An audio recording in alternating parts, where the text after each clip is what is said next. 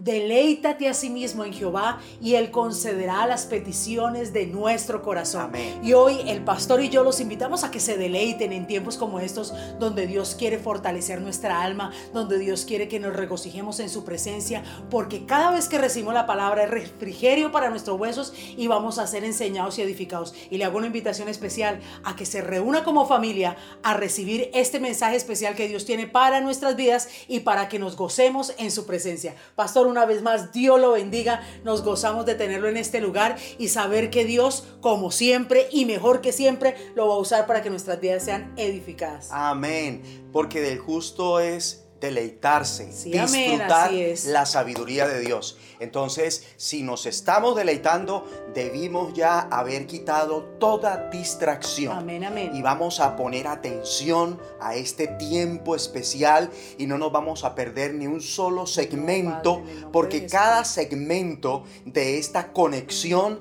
trae una bendición específica para nuestras vidas. Amén. Y Dios está esperando durante cada segmento de nosotros lo que Él quiere, lo mejor. Y vamos a darle lo mejor. Por eso pidámosle a Dios una bendición especial y creamos juntos que durante esta conexión Amén, amén. el Señor hace cosas maravillosas. Aleluya. Padre, en el nombre de Jesucristo te damos la gloria. Gracias por esta oportunidad, por el privilegio que nos das a todos en esta jornada de conectarnos, de unirnos en la fe, de creer, Señor, que tú eres galardonador de los que te buscan. Los que estamos conectados, estamos buscando tu rostro y sabemos que en esa búsqueda hay vida. Necesitamos vida, Señor. Necesitamos la sabiduría que viene de ti. Necesitamos que obres ese milagro también. Porque con nosotros hay gente que está creyendo para que tú hagas lo que para nosotros Sí, es Señor. imposible, Por Señor. favor. Nos has Dios, enseñado que para el que cree todo le es posible. Por eso creemos que es posible que recibamos esa bendición que tú quieres darnos. Señor, que sucedan milagros, que sucedan señales, que sucedan prodigios conforme a tu voluntad en cada vida, en cada corazón, en el nombre de Dios, Jesucristo. Gracias, Y reprendemos las tinieblas, Amén. echamos fuera todo espíritu que no En sea el Espíritu Santo de Dios, todo lo que no proviene de ti se ha echado fuera, se ha cancelado en el nombre de Jesucristo. Y todos creyendo a una levantamos Amén, nuestras manos así y es, nuestras voces Dios. y declaramos que durante este tiempo Sí, tú nos das la victoria. En el nombre de Jesús, amén, amén Amén. y amén. Y vamos con todo esto que viene a continuación. Amén.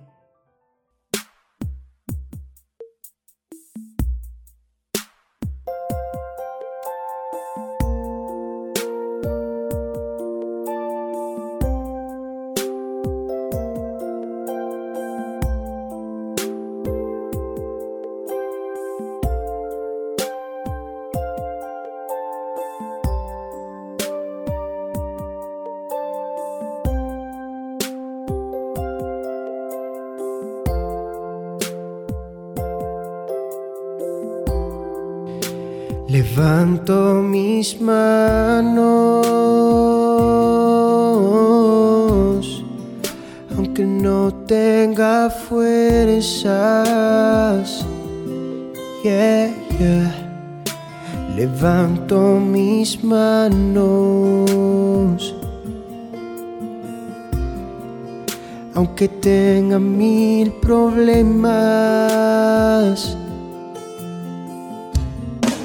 Cuando levanto mis manos, comienzo a sentir una unción que me hace cantar. Cuando levanto mis manos, comienzo a sentir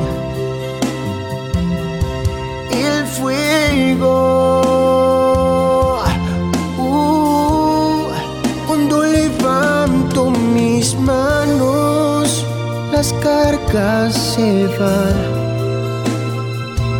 Nuevas fuerzas tú me das. Todo esto es posible, todo esto es posible cuando levanto mis manos. Levanto mis manos, aunque no tenga fuerzas, aunque no pueda más. Levanto mis manos, oh, aunque tenga mil problemas.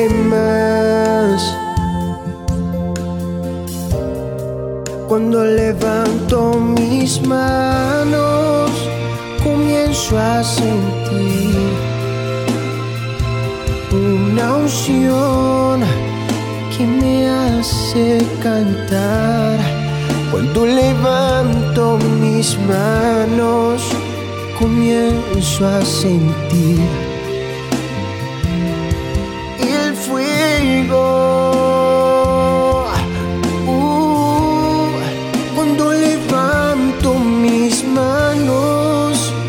las cargas se van. Nuevas fuerzas tú me das. Y todo esto es posible.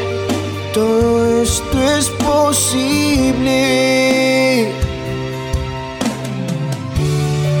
Cuando levanto mis manos, comienzo a sentir unción que me hace cantar. Cuando levanto mis manos, comienzo a sentir el fuego.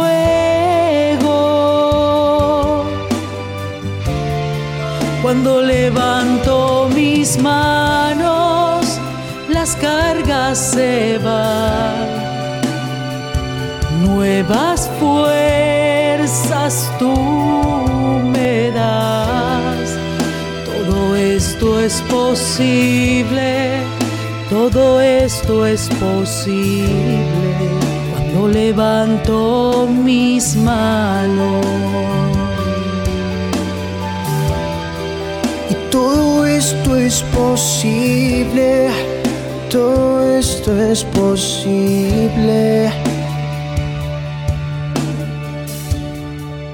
Cuando levanto mis manos, oh.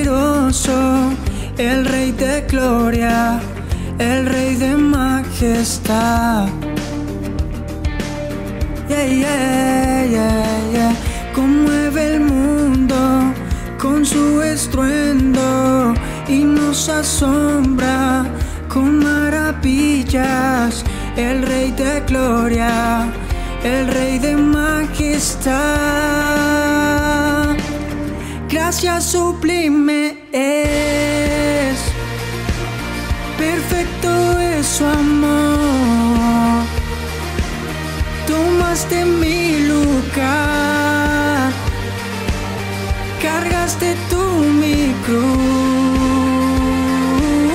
tu vida diste allí. Y ahora libre soy. Oh, Jesús te adoro por lo que hiciste en mí. Oh,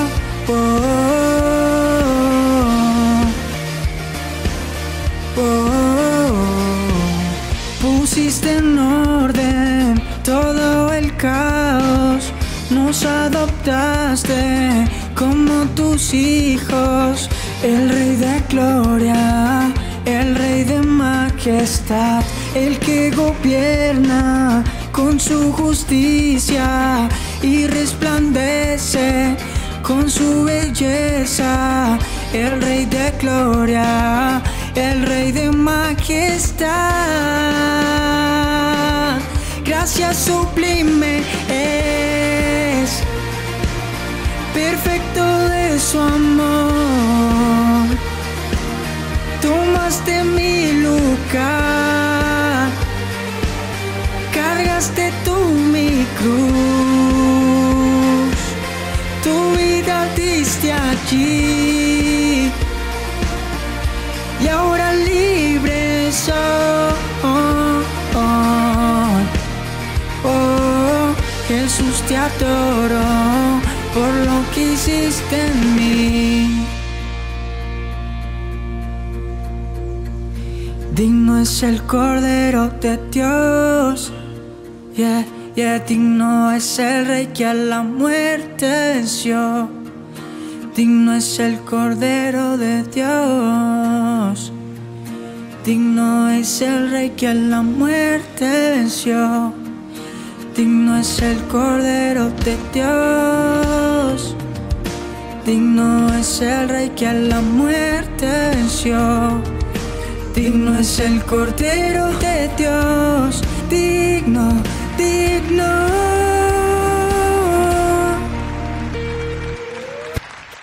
Que el Señor reciba toda la gloria por este privilegio tan hermoso. Dios quiera que cada uno de nosotros pueda y sepa aprovechar al máximo esta bendición que viene a continuación. Vamos a hacer la lectura inicial en el libro de Oseas capítulo 8, versículo 7. Leo para todos nosotros en el nombre de Jesucristo. Porque sembraron viento y torbellino segarán. No tendrán mies, ni su espiga hará harina, y si la hiciere, extraños la comerán. Y el asunto que vamos a tratar a continuación es el siguiente, no se engañen. Y quiero traer a colación un titular que me llamó mucho la atención de un periódico muy reconocido, y es este. Temporada de lluvias ha dejado 59.720 familias afectadas en Colombia.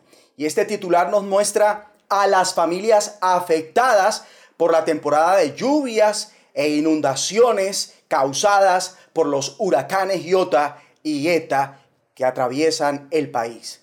Eventos que han dejado personas fallecidas, otras heridas, otras desaparecidas y asimismo se reportaron 59.720 familias afectadas y 21.205 viviendas con algún tipo de afectación. Son muchas las familias que están golpeadas ahora mismo. Que Dios nos ayude a todos. Ahora, llama la atención cómo este tipo de afectación en las familias de alguna manera las une en vez de separarlas. Pero saben que no sucede lo mismo cuando las afectaciones o aflicciones provienen del interior de la misma familia. Ejemplo del maltrato, el abuso en cualquiera de sus expresiones, la intransigencia, el desamor, las afectaciones que se asocian cuando los padres tienen una vida carnal o actúan con insensatez y la de los hijos que reaccionan con rebeldía, desplantes y agresividad.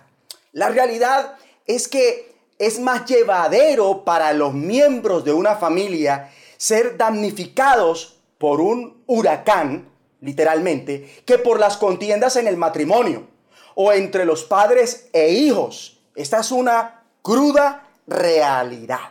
Y esto es más difícil de manejar que la catástrofe que es noticia hoy por todo el país, especialmente si los estragos son consecuencia del pecado de alguien en la familia.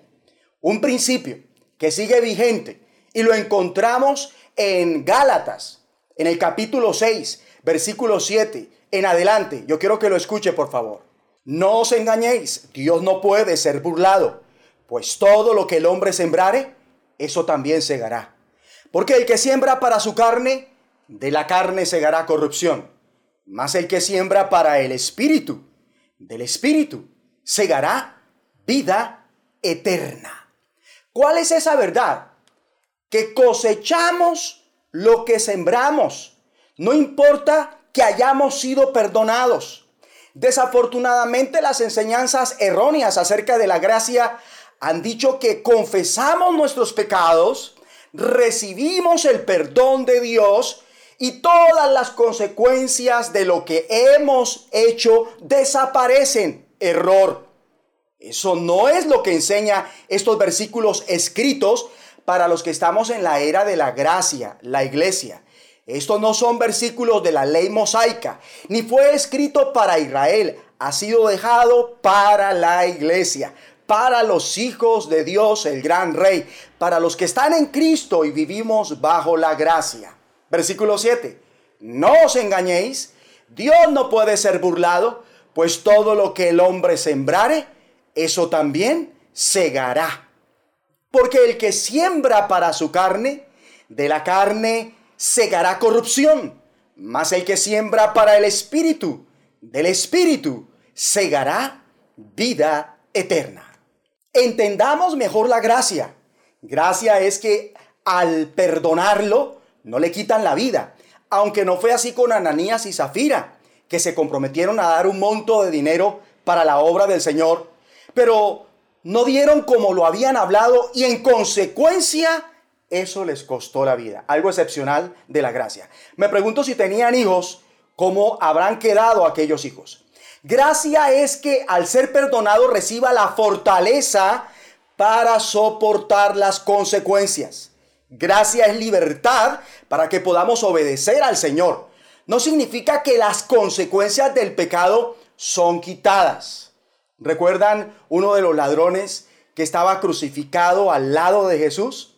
Jesús le garantiza que estaría ese mismo día con él en el paraíso mas no lo libra de morir vergonzosa y cruelmente en la cruz, aunque recibió perdón y promesa, tuvo que vérselas de frente con la consecuencia de sus fechorías, ser crucificado.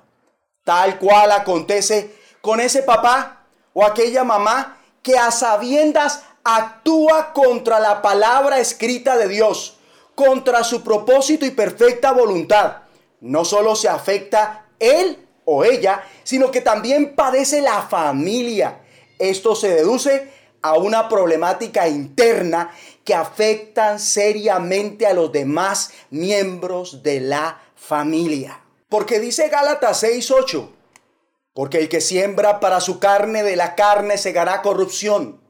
O sea que todo pecado tiene consecuencias y las consecuencias siempre superan el placer que las causan. Me explico. Quien siembra semillas de carnalidad, en cierta medida, disfruta de placer. Es que el pecado es placentero, estimulante, arriesgado, produce excitación, satisface el cuerpo, estimula los deseos de la carne. Lo que obvia la mayoría es el dolor que sí o sí se cosechará de esas semillas pecaminosas. Dije que la gracia garantiza el perdón del pecado para quien la reconozca, ¿verdad?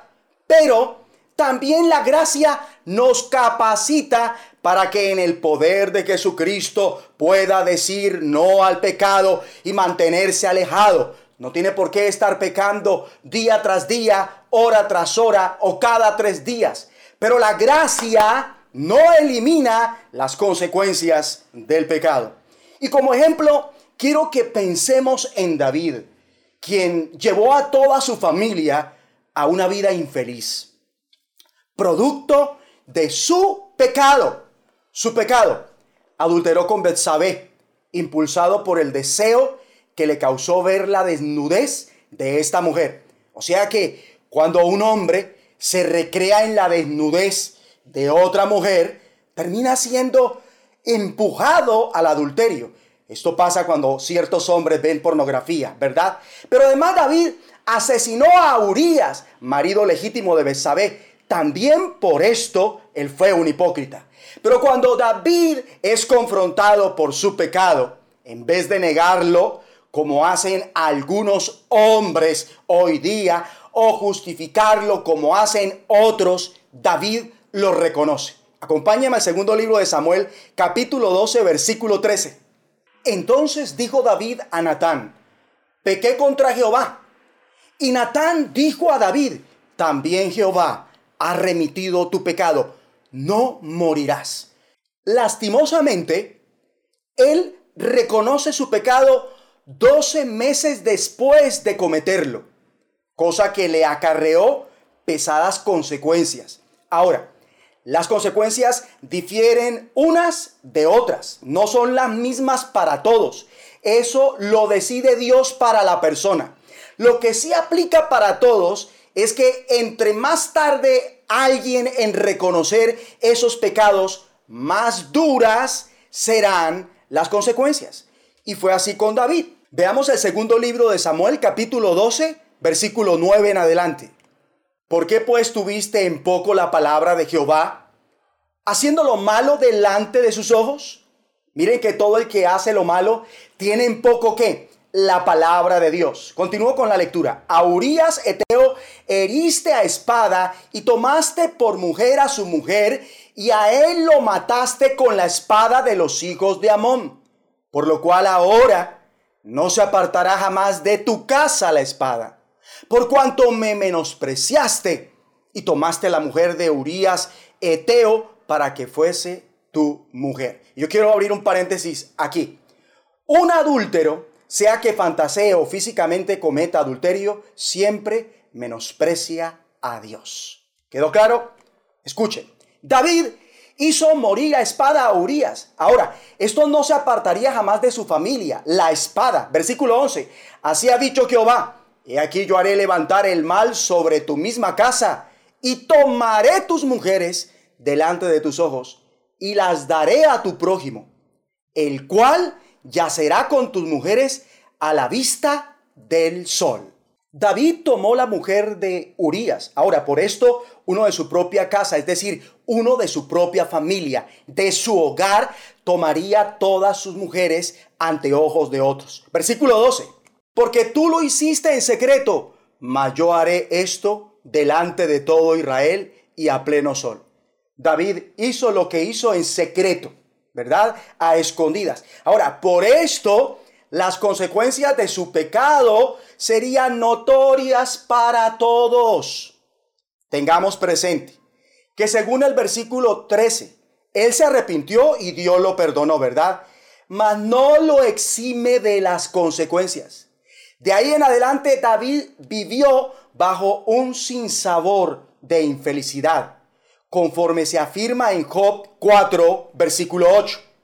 Como yo he visto, los que harán iniquidad y siembran injuria, la ciegan. Es verdad, lo que sembramos cosechamos. No debemos engañarnos. Después del perdón, siguen las consecuencias. Dios no puede ser burlado. Sin excepción, cada uno cosecha lo que siembra.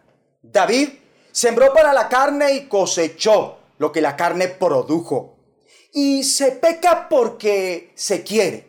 Si escoge decir sí al pecado, sufrirá las consecuencias y lamentablemente también las personas inocentes relacionadas con usted, como la familia que en estos tiempos de pandemia tomaba con seriedad las medidas para no contagiarse, pero de repente termina siendo contagiada de esa enfermedad virulenta debido a que uno de la casa no supo cuidarse del virus.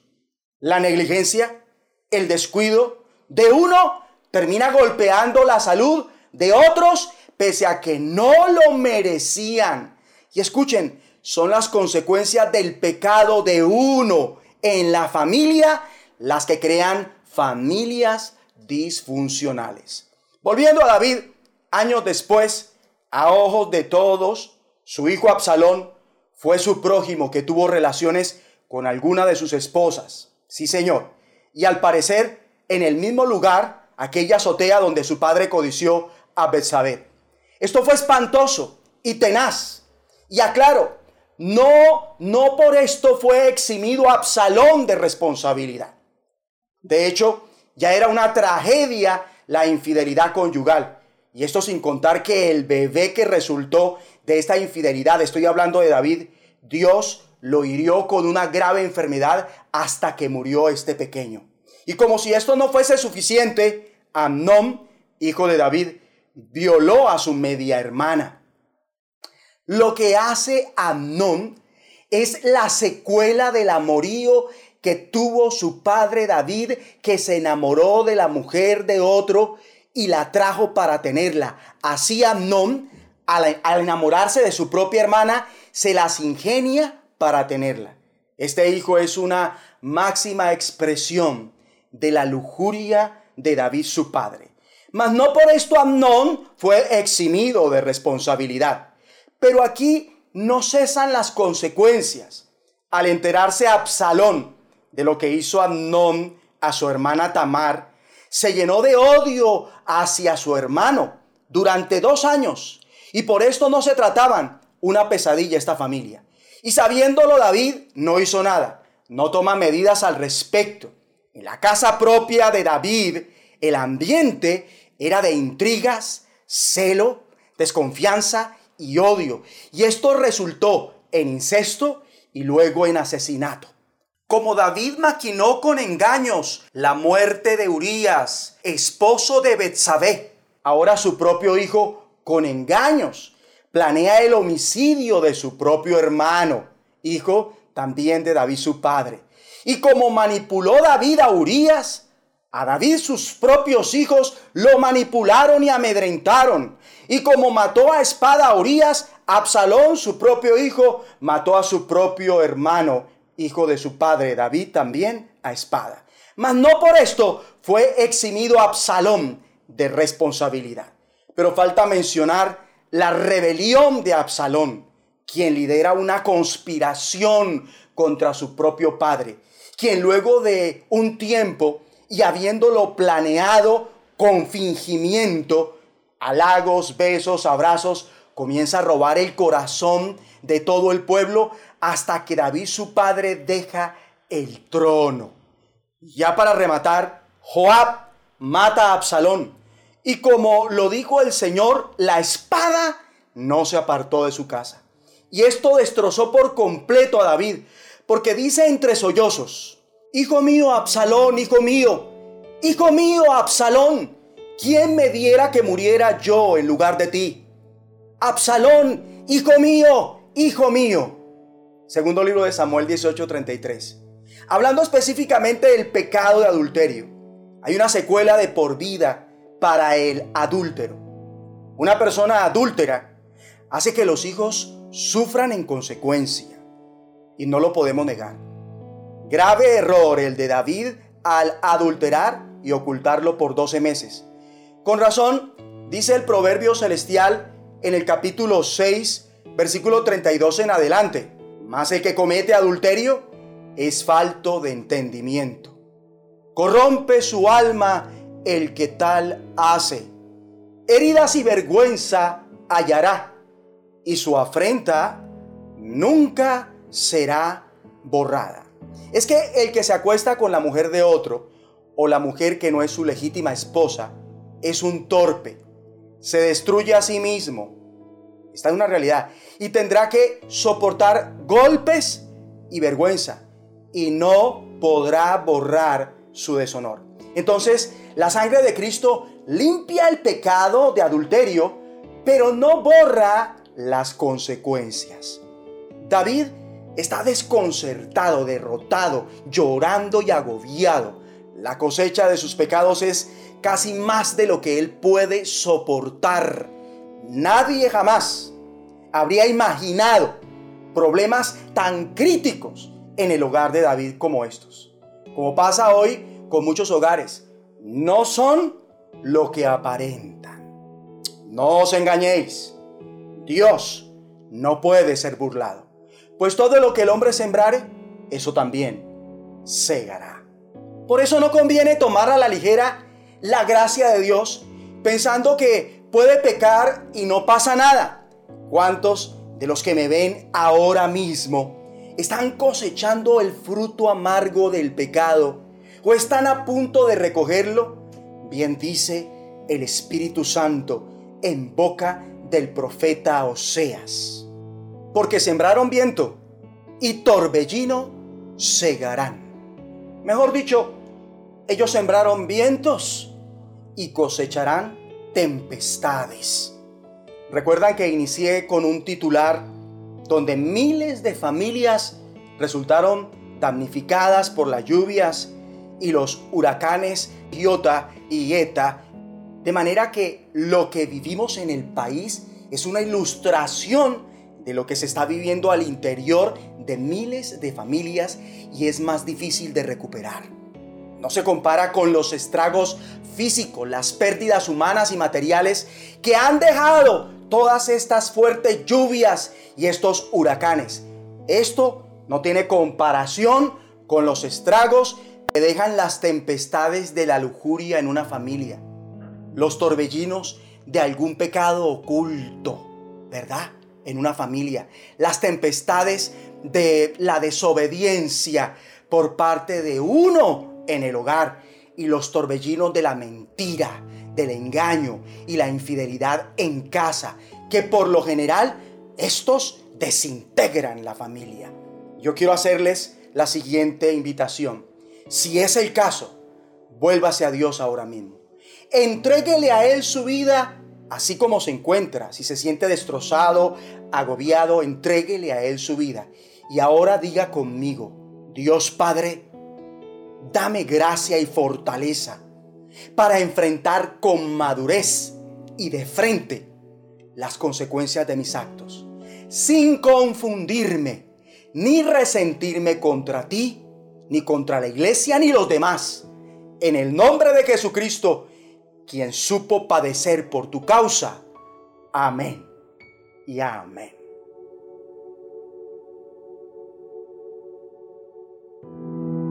Hola, queremos decirte que es un privilegio que hayas tomado tu tiempo para escuchar esta enseñanza. No has llegado aquí por casualidad. Esta fue una de las tantas formas en las que Dios ha querido acercarse a ti para darte la oportunidad de transformar tu vida a través de su Hijo Jesús. Donde sea que estés viendo y escuchando esto, es porque quiere hablarte y rescatarte de todo aquello que te haga sentir condenado para salvar tu vida para eso entregó la vida de su único Hijo, para que todo aquel que en Él crea no se pierda, mas tenga vida eterna. Y si quieres experimentar el gozo de ser perdonado y entrar en su reino, te invito a que repitas conmigo esta oración. Di conmigo, Señor Jesús, reconozco que te necesito, ven a mi vida hoy. Perdona mis pecados y escríbeme en tu libro de la vida. Te acepto como mi Señor y Salvador y me declaro libre por tu gracia del poder del pecado, de la muerte espiritual, de la maldición de la ley, de la maldición generacional y de la enfermedad. Amén. Si hiciste esta oración, de todo corazón te felicito porque has tomado la mejor decisión de tu vida. Háblalo con alguien y si deseas testificarnos lo que Dios hizo contigo, escríbenos en los comentarios o alguna de nuestras redes sociales. Gracias y que el Señor te bendiga.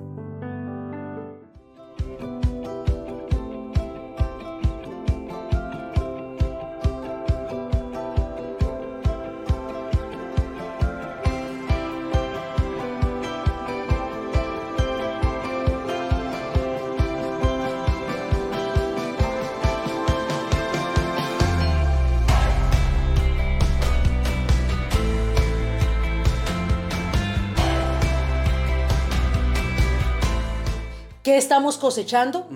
Dios lo bendiga, pastor. Qué palabra tan impresionante. Una palabra que nos tiene que hacer reflexionar sobre lo que estamos haciendo ahora mismo, porque eso nos dará una cosecha. Sí, señor. Y tenemos que entender algo bien claro y que hay algo que me ha dado a mí la victoria también en este camino, es que lo que se hace en lo oculto se gritará desde las azoteas. Así es que no es justo que en este tiempo, teniendo el conocimiento de la palabra, estemos jugando a las escondidas, porque todo lo que se haga escondidas tendrá que salir a la luz como como lo tuvo que vivir David y como muchos ahora lo han tenido que estar viviendo y padeciendo, porque sí, se padece como familia. Yo quiero que todos eh, demos gracias a Dios Sí, por señor. este privilegio, poder participar de esta bendición. Una palabra concisa, clara, que si de repente usted no tiene eh, todavía el entendimiento y la claridad de la misma, puede ahorita volver a escuchar la palabra. Es más, eh, puede compartir la palabra también para que otros vean que muchas de las situaciones que se viven, prácticamente la persona misma se buscó esa situación. Sí, señor. Y andan confundidos, andan eh, agobiados, como si fuesen víctimas, cuando hay es que asumir las cosas como debe ser Sí, y seguir adelante. Y hay algo muy importante y es que si usted ahora mismo está cometiendo pecado, apártese de él. Pídale a Dios perdón, humíllese delante de él y tengamos la claridad de que van a venir unas consecuencias y tomemos la actitud correcta porque eso también nos va a salir más- nos va a hacer salir de ella más rápido.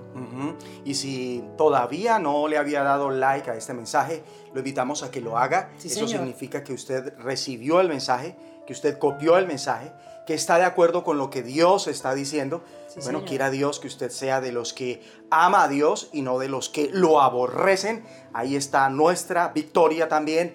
También queremos reiterarle la invitación esta semana que inicia para que el martes y el jueves sin falta hagan parte de esta intercesión que tenemos en conexión vía Zoom. Si usted todavía no se ha vinculado a estas intercesiones y quiere hacerlo, facilítenos su contacto y le haremos llegar la invitación para que esté en oración con nuestra congregación. Amén, También esta semana una voz de los cielos viene con grandes bendiciones, con el favor del Señor y ya en ocho días sé que lo que Dios nos va a dar va a ser lo que Él quiere y nosotros esmerados hasta lo más para darlo con fidelidad.